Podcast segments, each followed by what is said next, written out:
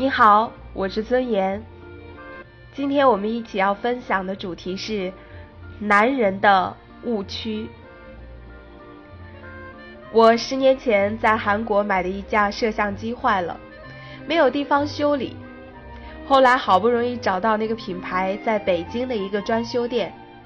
当我送去修理时，那里的接待员说：“这机器也太过时了。”这年月还有谁要修理东西呀？买个新的算了。你看，现代人都有这样的心态，不要修理，有了问题就换一个新的。到如今，连婚姻都受到这样的影响。有人的婚姻关系中有了问题需要解决的时候，你会听到周围的人就像那个接待员一样劝告说：“别麻烦了，不行就离。”换个新的不就行了吗？好男人好女人多的是，我给你介绍一个。婚姻不是机器，你不能根据自己的感觉和喜好来决定是否花费精力去修复。婚姻是上帝给人类最美好的祝福，是我们人一生当中最重要的事业，所以也是最需要也是最值得认真去经营的事业。亚当当时拥有对一切事物的主权，然而上帝说他不好，为什么不好呢？因为他没有关系，没有关系就孤独寂寞，所拥有的一切也就没有了意义。上帝是在告诉我们，关系最重要，关系有了问题就要尽力去修理，并且要看守好。别让这关系再受到破坏。撒旦却欺骗我们说，这关系和其他的事物一样，用旧了就换。我们要特别小心，商品社会将一切都物化了，这是撒旦的工作。在这种影响下，越来越多的人，甚至许多的基督徒都将婚姻物化了。人们像对待我的摄像机一样对待人类最美好的婚姻关系，让婚姻为自己服务，从中得到最大的利益。若出了故障，也不用自找麻烦，再换一个新的就行了，而且会比以前那个旧的更令你满意。这种状况目前在两性关系上最为明显。性本来是上帝为婚姻而造的，是不能脱离婚姻而存在的。性在婚姻里是最美好的、最圣洁的事情，出了婚姻就是最肮脏的、最丑陋的、最污秽的事情。所以圣经上说：“你要喝自己池中的水，饮自己井里的活水，你的泉源岂可长溢在外？”你的河水岂可留在街上？唯独归你一人，不可与外人同用。要使你的泉源蒙福，要喜悦你幼年所娶的妻。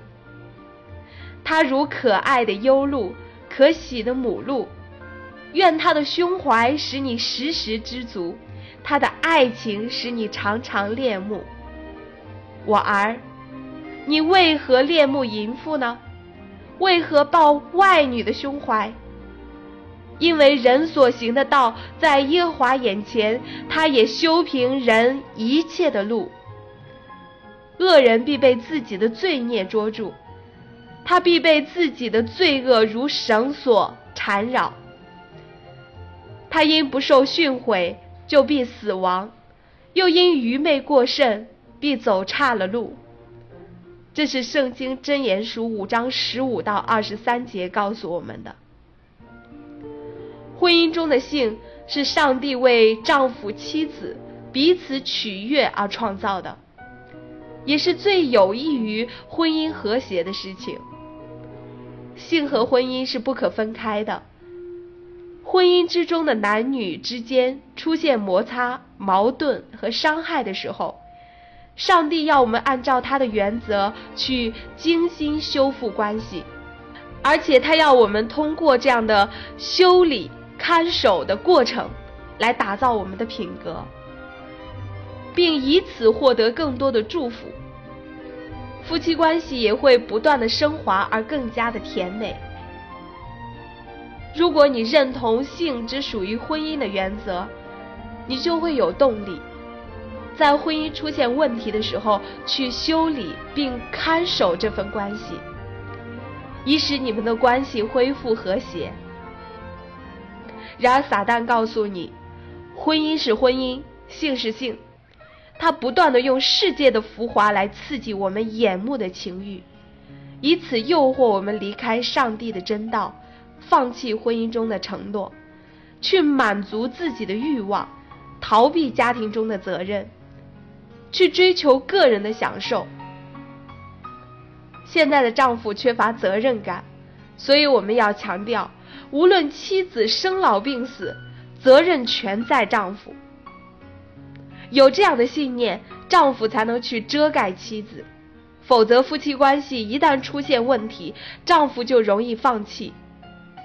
但是责任是不能放弃的。另外，也有相当多的男人错误的以为，男人不该做家务，家务是女人的工作。正因为如此，才会有这么多的男人结了婚之后还像单身似的。不是四处游荡，就是一心扑在工作上，不回家的男人比比皆是。可能是因为我们有“三过家门而不入”的传统，大禹被人们当作有事业心的好男人典范，以至于后来的时代，男人只要一顾家、一恋家，好像就没有男人气概了。甚至在教会中，基督徒也不断的在推崇。不顾小家要大家的思想，教会的带领人也会置教会的需求与家庭的需求之上。这种态度和做法是不符合圣经的。